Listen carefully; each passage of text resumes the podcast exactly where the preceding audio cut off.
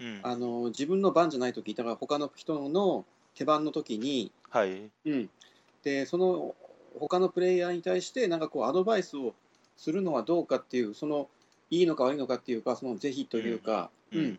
そういうことをちょっとね時々考えるんですよ。はい。うん。まあ、僕個人の考えとしては、うん。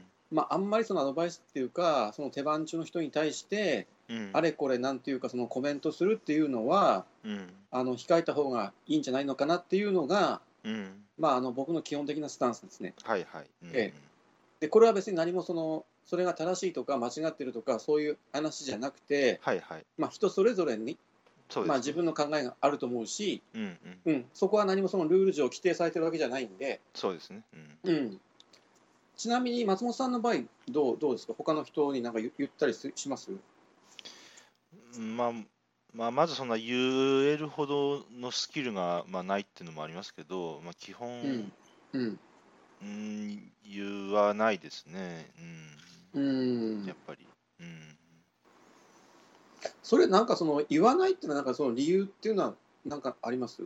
ボードゲームやるときに何が楽しいだろうっていう話があって、うん。で、えっと、それは人それぞれいろいろ思ってるところなんですけど、うん。えっと、自分は、うん。えー自分自分で、うん。えーえーあ今今目の前にある選択肢の中から自分なりに考えて自分で判断してはい。で自分で、えー自分なりの根拠で決決断して打つっていうそのあのそうな悩んで決断自分で決断するっていうそこの意思決定が面白い、ね。面白いところだと思ってるのでそう。ですよね。でそれをお奪っていいものかっていうところだと思うんですよね、多分。うん。うん。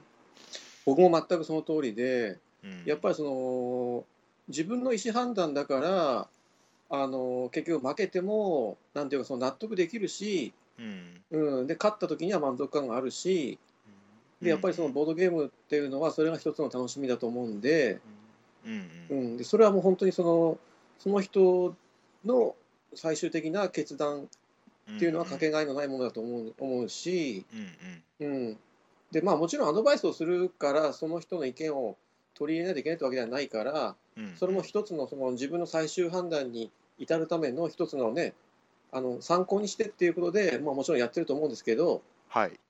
うん、であの、まあ、基本的にはじゃあ僕も松本さんもあんまりアドバイスはしないっていううんなるべく控えるっていうか、うんうんあのそういうスタンスだと思うんですよね。まあ人が人の手番中は黙ってますね。そうですよねうんうん、でななぜかっていうと、まあ、今言われたようなあの、まあ、そういう理由僕も全くその通りでうんなんですよ。うん、ただ、あの時と場合によってはっていうか、あはいはい。のまあ、いろんなそのアドバイスの種類があって、うんうん、で、あのケースバイケースで例えばこういう時にこれぐらいちょっと言ってあげるのもいいのかなって思うことが僕にはあります。はいはい。ええ。あとやっぱりこういうのはちょっとする人多いけど、うん。うん、ちょっと再考して、ね、あのもう一回ちょっと考え直してみてくれないかなみたいな感じで、うん。ええ。あのちょっと考えてることがあって、はい。うん、でまあねよくねあのやっぱりセッションの途中であの他人に対してアドバイスすることってあるんですけどうん。で僕それなりにそこちょっといろいろ考えててなんかそはい。のアドバイスの種類っていうのをね自分うんなりにちょっと分類してみたんですよ。はいはい。うん、で大きく大体3つぐらいに分けられるんじゃないかなっていうのが僕の今のうん。考えで、うんうん。うん。まあ、これも僕のあの個人的なあのあの意見なんで、まあ、はいそのあのあれですけど、うん、で、えっと3つあって1つ目がその善意のアドバイスっていうことなんです。はい。うん、善意のアドバイスっていうか、なんていうかさ、無償の、なんていうかな、あのー提案っていうかな、ううん。ん、純然たるなんていうか、無垢な、あのー手助けっていうか、うん。うん、そういう感じですね、一つまあ、目。よりより良いセッションになるためにみたいなことですかね。そうそうそう、ちょっと詳しくはまた後で言いますけどうん。ね。ううん。ん、で、二つ目が、あのーまあ、ネガティブな印象でなるんですけど、悪意のあるというか、はい。あのアドバイスのようでいて、実はアドバイスではないっていうか、うん。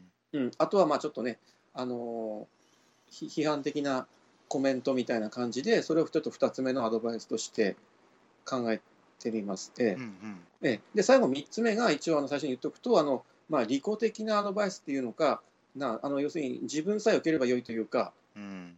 うんそのまあ、自分さえ受ければいいってわけではない、まあ、詳しく言いますけど後で言いますけどあの、まあ、最終的にはその他人を蹴落として自分が勝利をするためのアドバイスみたいなうんところに到達するんですけど、はい。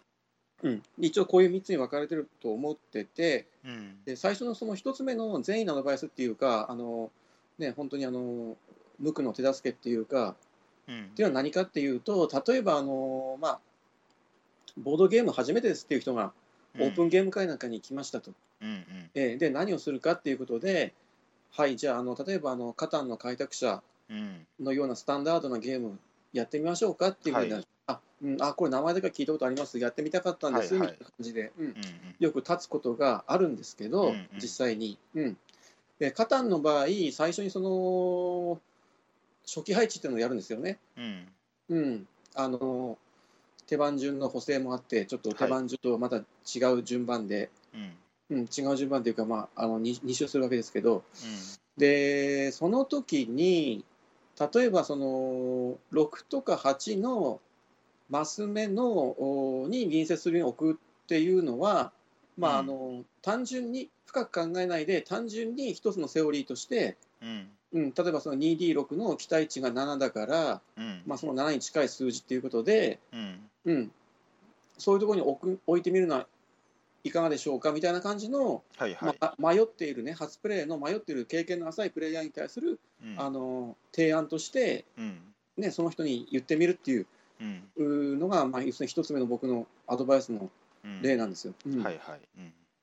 ななんとなく言いたいこと分かりますよね。うんうん多分ね。うん、例えばで他のゲームで例えばそのケルトなんかだとあのまあ、小順とか高順でカードを出していかないといけないのででなるべく長く出さないといけないっていうことを考えると、1枚目に出すカードは、まあ、あの1とか2とかいったちっちゃい数字かうん。あるいはどっちか大きな数字からあの高順で攻めていくっていうはい。ののが一つのセオリーですよね。うん。別に5とか真ん中の数字が始めても全然いいんですけどそれ手札の状況次第なんですけど、うん。うん。だからあの、まあ、ケルトで最初にプレイするカード迷ってる人がいたらあのそういう、ね、小さい数字か大きい数字か始めてみるのはいかがでしょうかみたいなことを、うん。まあ、あのあんまり経験のない人に提案するっていう形でうん。言うっていうのが、まあ、一つのアドバイスとしてあると思うんですよね。うん。うん。本当にそのやっぱりあの全くそのあんまりプレイ経験がないような人の場合にはあの積極的にアドバイスするっていうこともあって、うん。うん、でそれが僕にとってまあ要するに一つ目の善意のアドバイスっていうか、はい。あの無償無償の手助けっていうかそういうことなんですよね。うん。うん、こそういうのどどどうですか？松本さんとかすされたりします？例えば聞聞かれたりす初心者の人が困困っていたりしたときに、うん。あうん、それはうん、そうです。それはし私もそういう場面やったらすると思うしうん、それは他の同卓してる人もそんなにうん、嫌な思いはしないような気がしてます。はい。うん。うん。そうですよね。多分ね。うん。まあ、それはなんか、ううん。ん、そのゲームだからうんぬんっていうよりは、もっとなんかうん。もっとボ,、ボードゲーム慣れしてる、してないみたいなところの話なんで、はい。例えばその2つダイス目振ったら7が一番出やすいみたいなところとかは、はい。なんかそのそのそのゲームうん固有のまた話とはまたそれよりももっとベーシックなところだと思うんで、うんええ。それはそれは言ってもいいですよねって思います、あなるほどね。うん。なるほどね。もうその一般論としてそのうん。その6面体ダイス2つ振った時の和が7に近いっていううん。ことをまあ言ってるっていうだけでもは話でもあるかなっていう。うん。そうですね。ううん。んでですね、まあ、そそれが一つ目のアドバイスとして、まあ、一応あるとしたら、二つ目があの例えば、まあまあ、ABCD4 人でゲームをしてしてたとします。うん。えーで A という人の手番の時に、まあ、A という人が、まあ、悩んでるとどううん。どうしようか悩んでるよくありますよね。うん。で B という人があのアドバイスするんですよ。A さんに、うん。うん。ここはこうした方がいいですよと。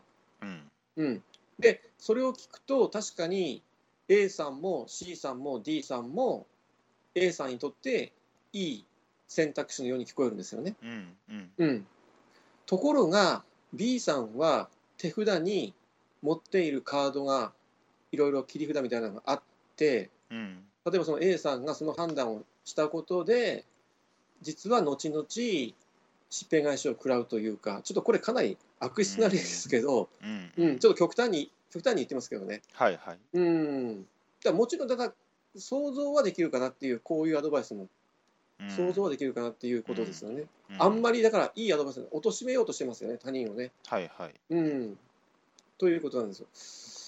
あるいはあのまあ A さんが判断をした。後で、まあ、他の B さんとか C さんとか D さん誰でもいいですけど、うん。うん、あそんな判断しちゃったかみたいな。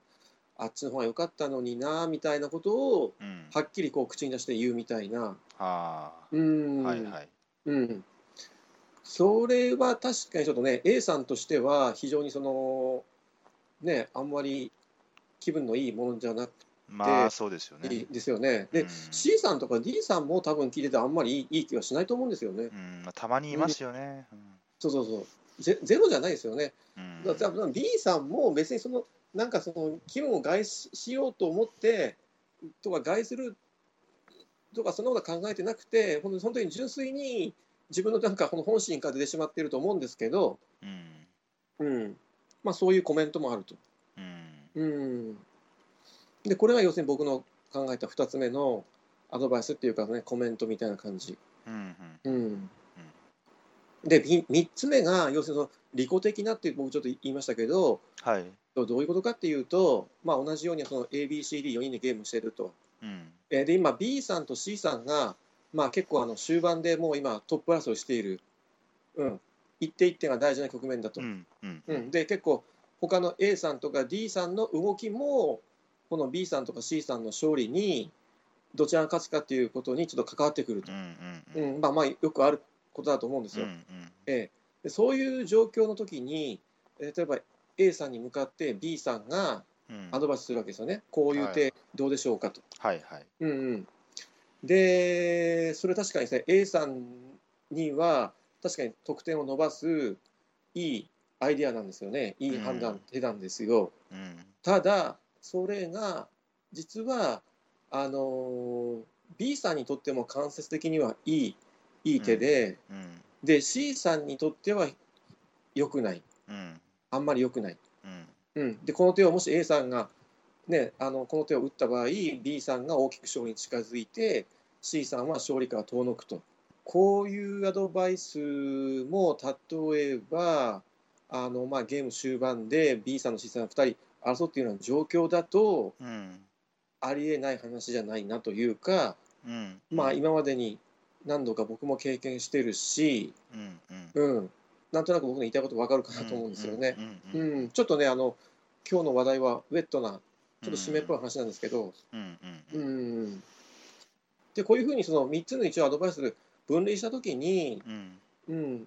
まあ、1つ目のアドバイスっていうのは、まあ、あの全然僕はあの奨励していいかなと思ううんんですよね。うん。うんうん、で、えーそうですね。で2つ目もやっぱりねどうかなと思いますね。まあそうですね。うん、2つ目の例えばアドバイスだったら A さんがおかしいなってちょっと気づくべきなのかなそこはちょっとやっぱり本当にあれだったら、ううん。んだから僕はそれはそれであの2つ目のアドバイスもありだと思うんですよ。例えばその罠に陥れようとして言ってるってことも、うん。うん。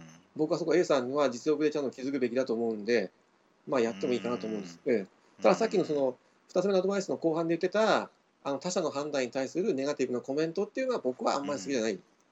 うん、うん。うん、うん。それはどういう事情で出たにせよね。ううんん、僕はあんまり好きじゃないですね。まあそうですねええ。で、3つ目のその、そのね、あの、いろいろそのマルチのインタラクションに関わってくるようなうんアドバイスはちょっと微妙なとこだなと思うんですようね。んうんうん。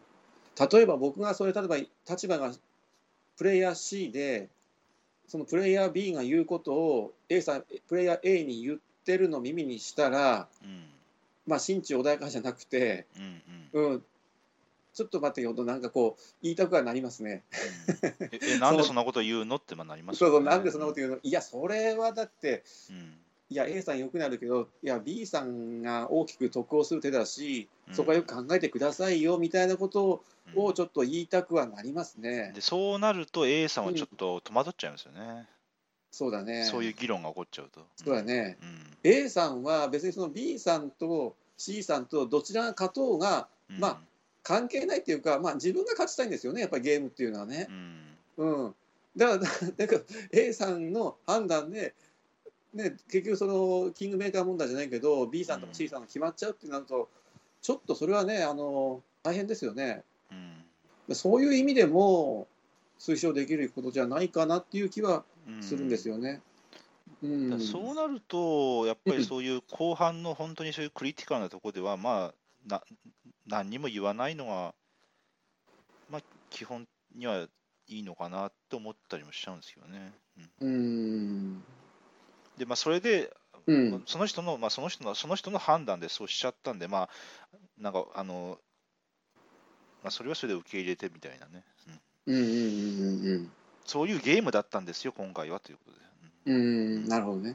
あるいはまあそれであの例えばその自分がプレイヤー C の立場だとしたらもし例えばプレイヤー B の人がそういうことを言った場合自分も例えばその A さんに対して、ううんん、自分にとってあの得意になって B さんにとっては得意にならないような手を提案するかもしれませんね代替案として。うんいや A さんちょっと待ってくださいこういう手もありますよと。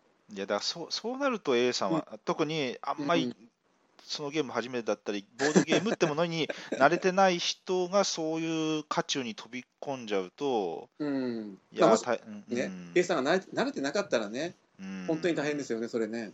僕はどうしたらいいんだろうって話になっちゃうんですようね。ん。だから結局結論としては一番いいのは、まあ、何も言わ言わないうん。当たり障りのないことだけというか、うんで、うん。まあ、それによって、例えば、ううん。例えばしこうパーソナルアタックが強いようなゲームだったら、はい。で A さんの場になってで A, で A さんがあんなんとなく B さん攻撃しようかなって、まあ、判断しちゃってしたとして、うん。でそれで C さんが勝っちゃったら、うん。まあ、B さんはいやいやなんでみたいなそういう場面になっうん。を見たことも私も何度もあるんですけそどう、あね、まあそうんまあ、あるんですけど、まあ、そうん。でそれでこうちょっとちょっと場がちょっと、うん、緊張感が走るようなそういうセッションもあのないわけじゃないですけど、まあでまあ、ね。そこで、そこはまああの、私なんかはそこではぐっとそこは結構冷めてるんで、まあ、ゲームですから、うん。ゲたかがゲームだし、で A さん A さんなり A さんなりの判断でそうしたっていう今回はセッションだったんだから、まあ、それははい。それでいいじゃないですかって、私はもうあ、私はシューってそこで冷めて思っちゃうんですけど、ただ、やっぱりこう、まあ、それは私自身があんまりそんな価値にこだわってないっていう実はところもあったりするんで、うんまあ、どうしても勝ちたい人からすると、ちょっとそのうん A さんの判断っていうのが、まあ、ちょっうんと信じられないんでしょうね。うん、そうですよね。全部わかります、全然。否定はしないですよね。うん。うん基本的にそのゲームっていうのは多分まああの勝利を目指すもので、もちろん、もちろんそうです。そうですね、ええ。うん。まああの勝ちたくて、ね、最善の手を考えるんですけど、うん、だだからそそれゆえにいろいろそういうねあの勝利っていうものが特別な価値を持っているっていうことで、ねあのなるからいろいろそういう問題が生まれてくるってうんいうね、うんことですよね。まあ、プレうん。プレイヤーが、プレイヤー全員が勝利を目指さないと面白くないようにゲームはデザインされてるはずなんで、デザインされてますよね、うんうんそうですよね。うん。そういうことなんです。ちょっとこれまだあのいろいろちょっと話したいことあるんですけど、深いですね、深いでねす。ちょっとねあの長くなるので、はい、まあまたねもうまあまあこれぐらいにしますけれども、はい。まあまたちょっとねいろいろちょっと考えて話がまたうん。ネタがちょっと増え増えたらまた続きをしようかなと思うんですよね。多分ねあのある程度ボードゲームのセッションの経験のある人だったら僕の今回話したような内容のことって、うん。なんかこう身に覚えがあるっていうかちょっとうん。ピンピンとくるっていうかそういう部分あるかなそういう話だったんですけどね。はい、はい。うん。はい、えっ、と、じゃあすいません、今日のごタイトル、松本さん、えっ、と、タイトルまずお願いできますか？はい。えー今日はまず、うーうー5タイトル、エリジウム、はい、あと、バロニー、はい、えー宝石のきらめき、はい、えーブルゴーニュ、はい、あと爆発はい、の5つにしました。はい。はい、はい。なるほどね。はい。それじゃあまず1タイトル目いきましょうか。はい。ええっ、と、1タイトル名、エリジウムからはい。にしたいと思います。はい。えーエリジウムは、あーはい基本情報はですね、はいえっ、と、デザイナーがマシュー・ダンスタン、ちょっと正しい読み方じゃなかったら申し訳ないですけど、うん。えっ、と、あと、ブレット・J・ギルバートはい。のお二人ですね。はい。はいパブリッシャー・ Space Cowboys、うん。はい、2015年の新作で2人から4人、14歳以上、うん。60分というところです。はい。なるほど。ギークのレーティングで言うと、今は、えー1285票入って7.53というところで、うん。まあ、こんだけの票数で7.5以上あるっていうのは、えーはい評価が高いって言ってね。差し支えないと思います。はい、っそうですね。そう思いますね。はい。ていうところですね。で、えーっと、おー KDJ ノミネートですよね。うん。うん。はいうん。っていうことですそうですね。はい。えーっと、で、このエリジウムで、えーっと、うん挙げたいところ、ポイント2つはですね、えーっと、うん。1個目が、あー柱のシス、カードを獲得するときの柱のシステムについてですね。で、はい。2つ目は、えーっと、ゲームで使われるカードの効果の全体的なデザインについてです。はい、で、えーっと、1個目、柱のシステムってこれ何ですかって話なんですけど、えーっと、うんエリジウムっていうのは、あの、えー盤上に、えーとにはい。プレイヤー人数かける3プラス1やったと思うんですよね。だから、うんえ3人だったら10枚だし、4人だったら13枚、こう1はいラウンドでカードが並ぶんですけど、ええ。そこからカードをこうす3枚、カードを3枚取っていくと。で、あと、うんうんえーと、次の手番順を決めたりするタイルがあって、それを1枚、カード3枚とタイルを1枚取っていくっていうのをこうラウンドを繰り返すゲームなんですけど、はい。はい。で、えー、と各プレイヤーは黄色と青と緑と赤の4つの柱を持っていますと。はい。で、最初はこれみんなアクティブですと。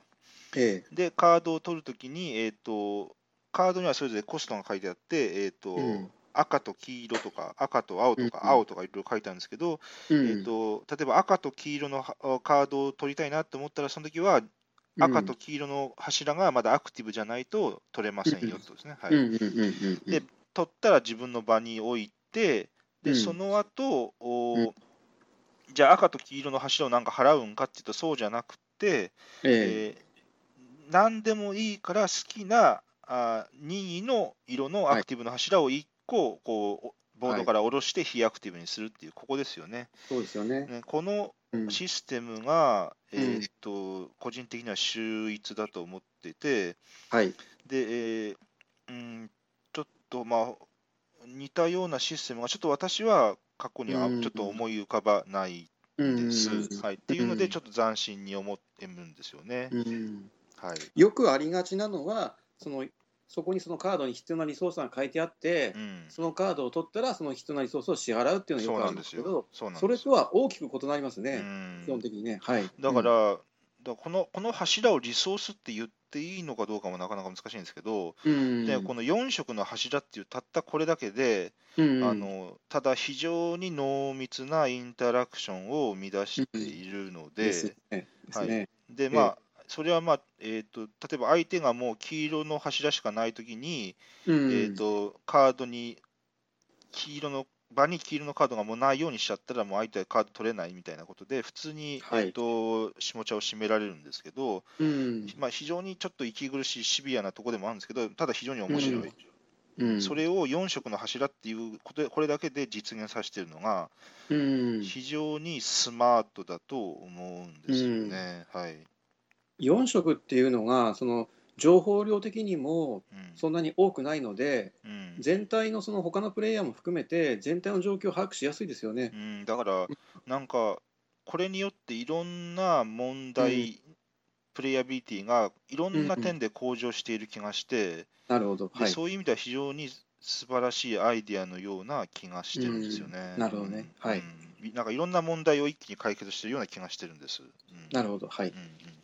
うん。っうんていうのが、えーっと、一つ目ですね。はい。はい。はい、で、えっと、2つ目のポに挙げたいのが、えーはい。ゲームのこのカード、このゲームで使われるカードのデザインの全体的な、えっとところですね、効果のデザインというところですね。はい。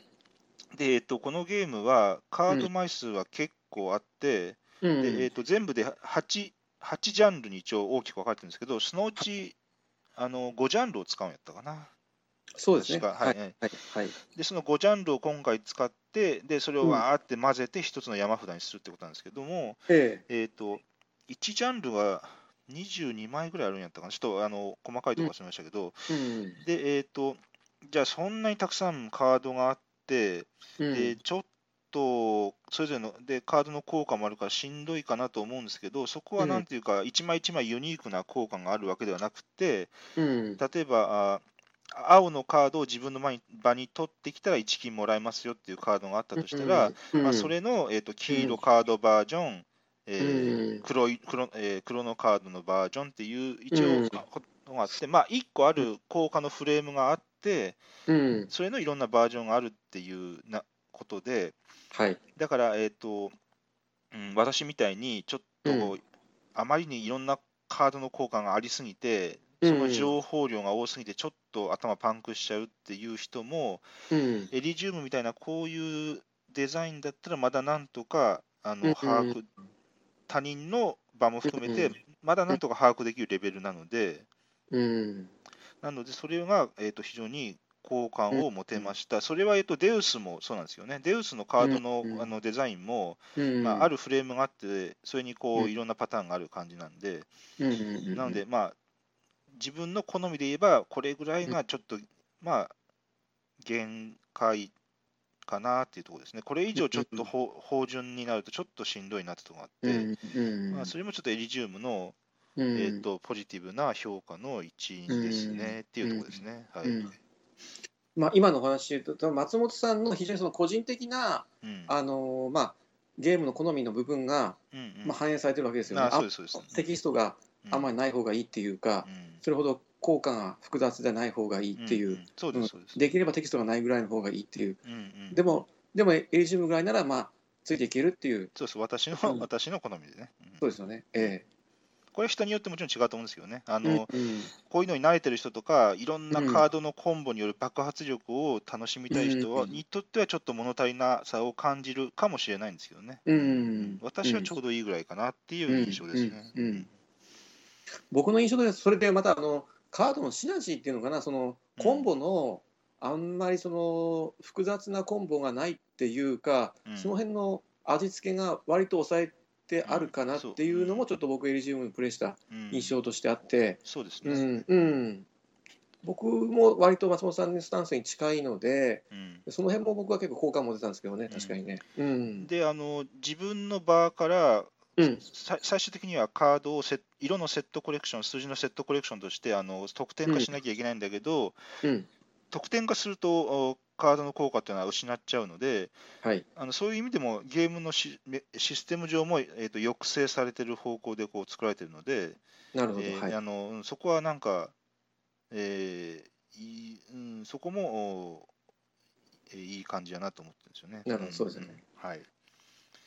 っていうところですね。ううん。ん、使われる山札、まあまあ、山札作るんですけど、その中に出てくるのが、まあ、結局、3分の2までかな、多くても、うん。2, 2分の1はまあ出るとして、うん。うん、だからそのカードの効果をすべて把握しているような人が、あの先々に出るカードを予測して、立ち回って強いっていうわけでもない、うん本当に必ずしもそうですね。ねね、あの出てこないカードもたくさんあるので、うん。あの経験者有利って、ね、あの早急に結論付けられないようなところもあってそこも僕は結構ねうんうん。いいポジティブな印象を受けたんですけどね。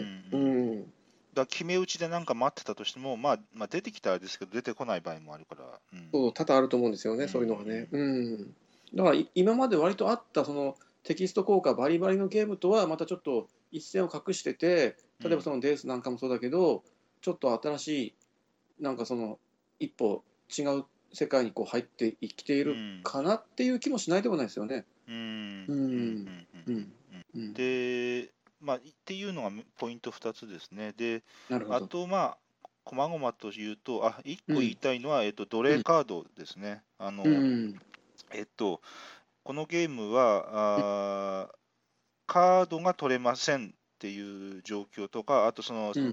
1枚取るタイルが取れませんっていう状況があって、はい。でまあ、それは自分のミスだったり、他人によってし絞られたりっていうのがあるんですけど、うん。えっとでタイルが取れませんっていう場合は、あのうん最後に残ったタイルを裏返して取るんですけど、うん。これは明らかに、えっと損なんですよね。あの、うん。もらえるお金も、あと得点化できるカードの枚数も低いんで、これはなるべく、うん。えっと取れえっと取れるんだったら取った方がいいっていうふうになってるんですけど、はい。じゃあ、カードが取れませんっていうときはどうするかっていうと、奴隷カードとして山札から1枚、あの奴隷カードとしてもらうんですよね。はい。で、これは、えっ、と、じゃあ、これはマイナスなのかっていうと、ちょっとそうではないデザインになっていて、そこが面白いと思ってて、うん。えっと、まず、この奴隷カードってのは、その、セットコレクションの時にオールマイティとして使えるんですと。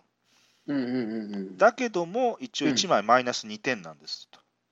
はいはいは、はいい。っていうところですね。ここええがなんていうか、使いようによっては、えー差し引きプラスになるよっていう、ちょっとテクニカルな、えっと存在になっていて、うん。であと、カードの効果にも、奴隷カードを受け取ったらお金もらえるよみたいに、もうそそういう奴隷カードを起点としてシナジーができてるカードもあったりして、なるほどう。ん、ここがなんていうか、単純にネガティブではないこの奴隷カードの要素っていうのが、うん。えー、とちょちょっとそれ、えーと、使いこなすには、ちょっとスキルがいるところだと思うんですけど、ただゲームには深みを与えているムところだなと思うんですよね。はいっていうところですね。あ,、まあ、あと、あの分かる人は分かるんですけど、あのコンポーネントを非常に収めやすくなってるんで、あのあはい あのうんあのこうあのなんていうかな、こう棒使うボードをペタって蓋にして買って、蓋にして、うんこうなんかこうあのなんかバラーって中がこぼれるようになってたりとか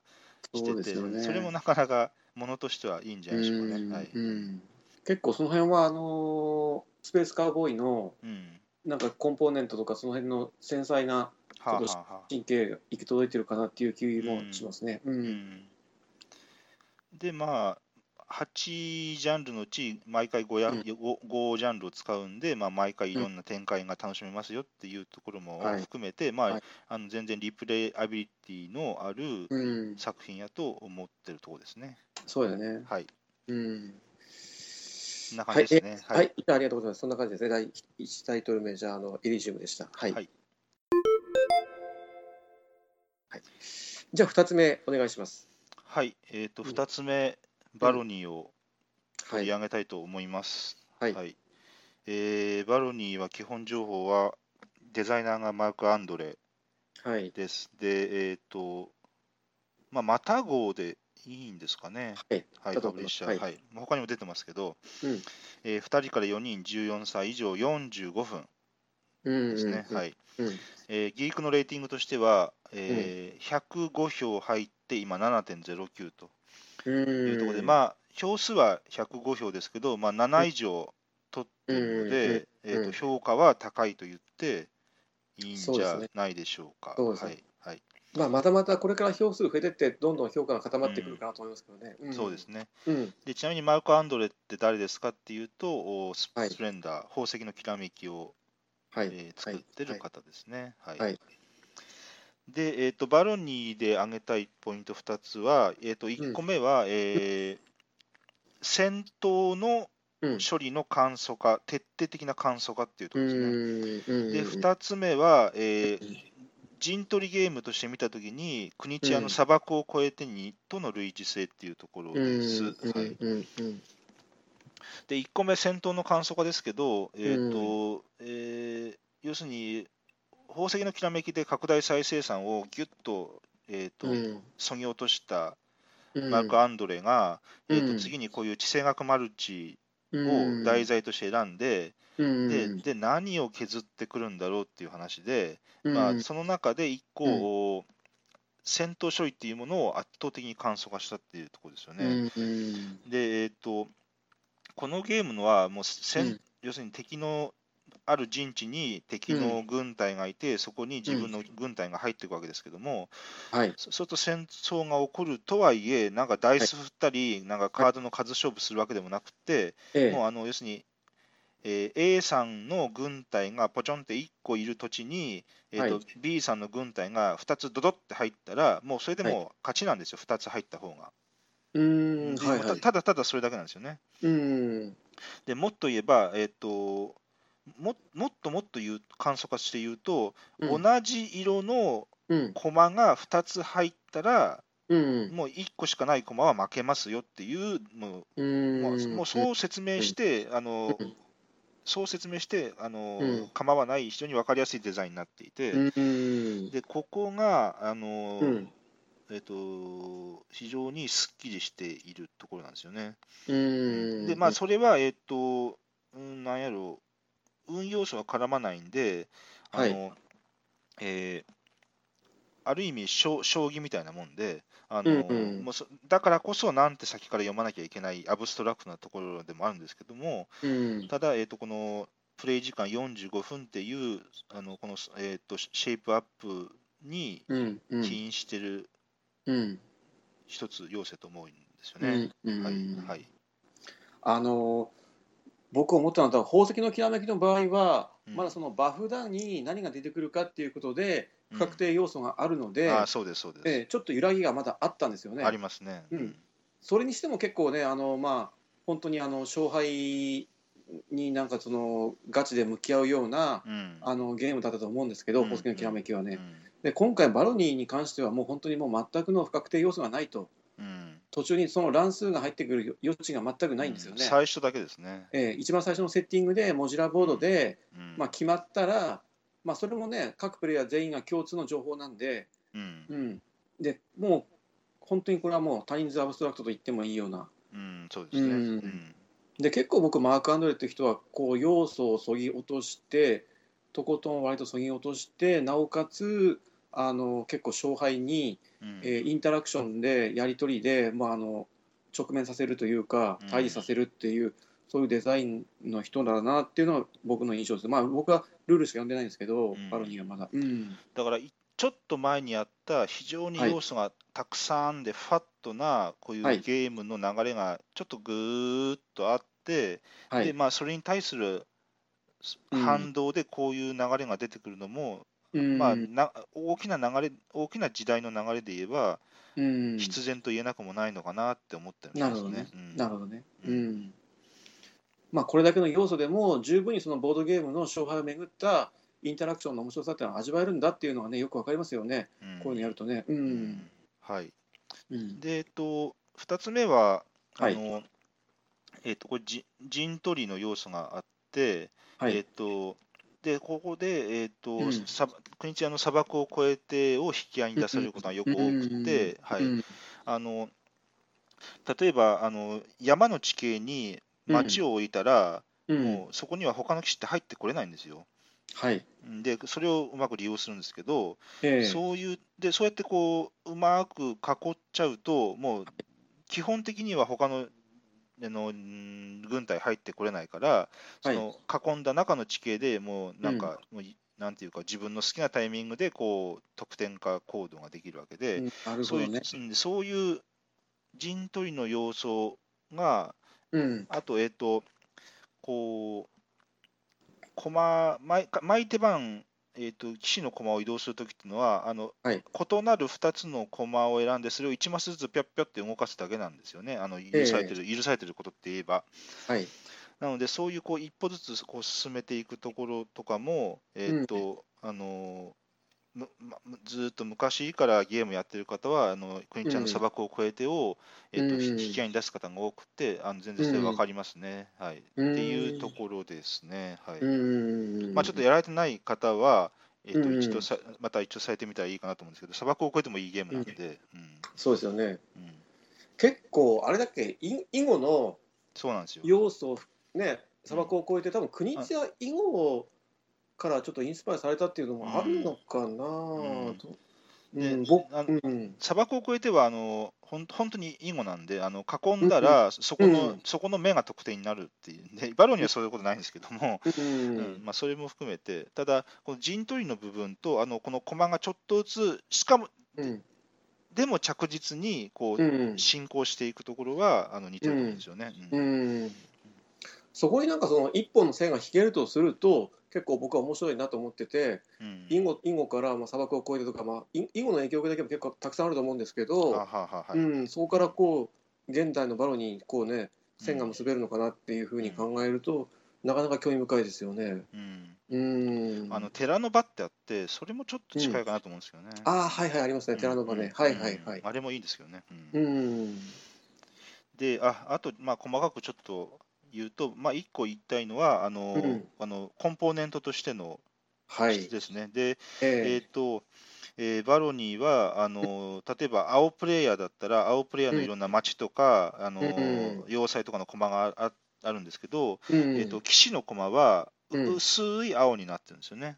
はいはい。でこれは別にあのコンポーネントのエラーでも何でもなくて、え要するに、えー、とゲーム中、アクションとしてこう、はい。あちこちあちこちあちこち動き回る駒とそうじゃない駒っていうのをちゃんとこの色の濃淡で、あのうんちゃんとパッと見て分かるようにしてるんですよね。で別にまあしなかったらしなかったで、あのもちろん駒の形も違うんだからいいんだけれども、うんまあ、断然あった方が、えーとうん。プレイアビリティは高くって、うん。でここら辺の、おープロダクトデザインとしてのうん細かさがうん繊細なんですよね。で、そこもちょっとこう、なんていうかな、えー抜かりないなっていう印象があるんですよね。そうですよね。僕そこは非常にその好感が持てたんですよね。ルール読んだ時に、うん。動ける駒は若干その色を薄くしてこう見たい見た感じでもそのライトっていうかちょっと軽いようなうん。印象を受けますよね。だからね色が薄いとね、ううん。ん、だからそこから動動けるっていう直感的なイメージにつながってくるので、はい。うん、そういうねあのまあ言われてみれば当たり前のなんかアイディアなんですけどうん。そういうとちゃんとしっかりやってくれてるっていうのはすごく好感度高いんですよね僕なんかは。うん。ちょっとあの例えばデウスなんかだと軍隊が唯一動ける駒だったけど、あれは別にね他の色と濃淡変わってなかったもんね。うんうんうんまあ別にだからそれはそれでゲームにもちろんまあそうなんですけどね。そうですよね。うん。ただやっぱりねこういう気遣いは非常に嬉しいというか感心しますよね。だからなんかうんもうもうテストで95点取ってんだけど、うんそれに安住せずに、うんい。や、もっと98点目指そうみたいな、そこそうそうそうがそういうところがあって、そうそこもそのなんかパブリッシャーとして好感が持てるんですよね。ちょっと手間がかかると思うんですよね。若干いうん色が結局ねまあこ駒が4色あるならさらに4色増えちゃうような感じう、なんんで。そうそうそう。うん、ただプレイヤーの立場に立ったその一つの提案をしっかりと取り入れてるっていうことで、うんそういう意味で我々の立場に、ね、あの寄り添った、あのーゲームのプロダクトのデザインができてるなっていううんのがありが嬉しいっていうことですよね。この町コマもこれ結構細かいですからね。あーそうなの造形が？うんそうそうそう。こんな来らなくても別にいいっちゃいいんだけど、まあ、あの見栄えはいいですわね。まあねっていう、なんていうかな、あのまずシステムとして非常に、あのなんていうか、強靭なんだけど、うん。すっきり強靭なんだけど、ちゃんとうんそれに安住せずに、ちゃんとこういうところ、はい。ものとしての、うん。えっと、所有する楽しみみたいなところもちゃんとくすぐってるところが、なるほどね。えー、と完成度を上げ全体的な完成度を高めてると思うんですよね。うんまあこれでマーク・アンドレという人は、まあ、一応今のところ2作かなじゃあ大崎のきらめきうんバロニーと。なんかギークメイドなんかもう一個あるんですけど、あまそうなんですかまあうんまあまあまあ、あのまあまあ、代表作として、うんスプレンダー、バロニーってことだと思うんですようね。んまあでも注目、そうですよね。月は何を選ぶんだろうみたいなね。そうですよね。そんなにその要素を増やしてあのゲームを熱く面白くしていこうっていうことではなくてうん。あのアイディア的にもまあ使い古されてるようなそんな斬新さはないないんだけど、うん。うん、完成度はもう抜群に高いしあの経験値の豊富なや、ね、フリークがやっても楽しめるっていうそういうゲームを出してくれるっていうのがやっぱりデザインとしての力量が結構ね高いところにあるんじゃないかなっていう気はしますね。うん。うん。まあ個人的には引き算っていうのはすごい引き算の美学っていうのは個人的には好きなとこなうんんで、いろいろね、まあ、あの有名なデザインシャガートなんかもそうだと思うし、そうどんどん削ぎ落としていってね、完成度上げていくっていうのはね、ううん。ん、まあ、これからもちょっと期待できますよね、マーク・アンドリーはね。うん、そうなんですよね。うん、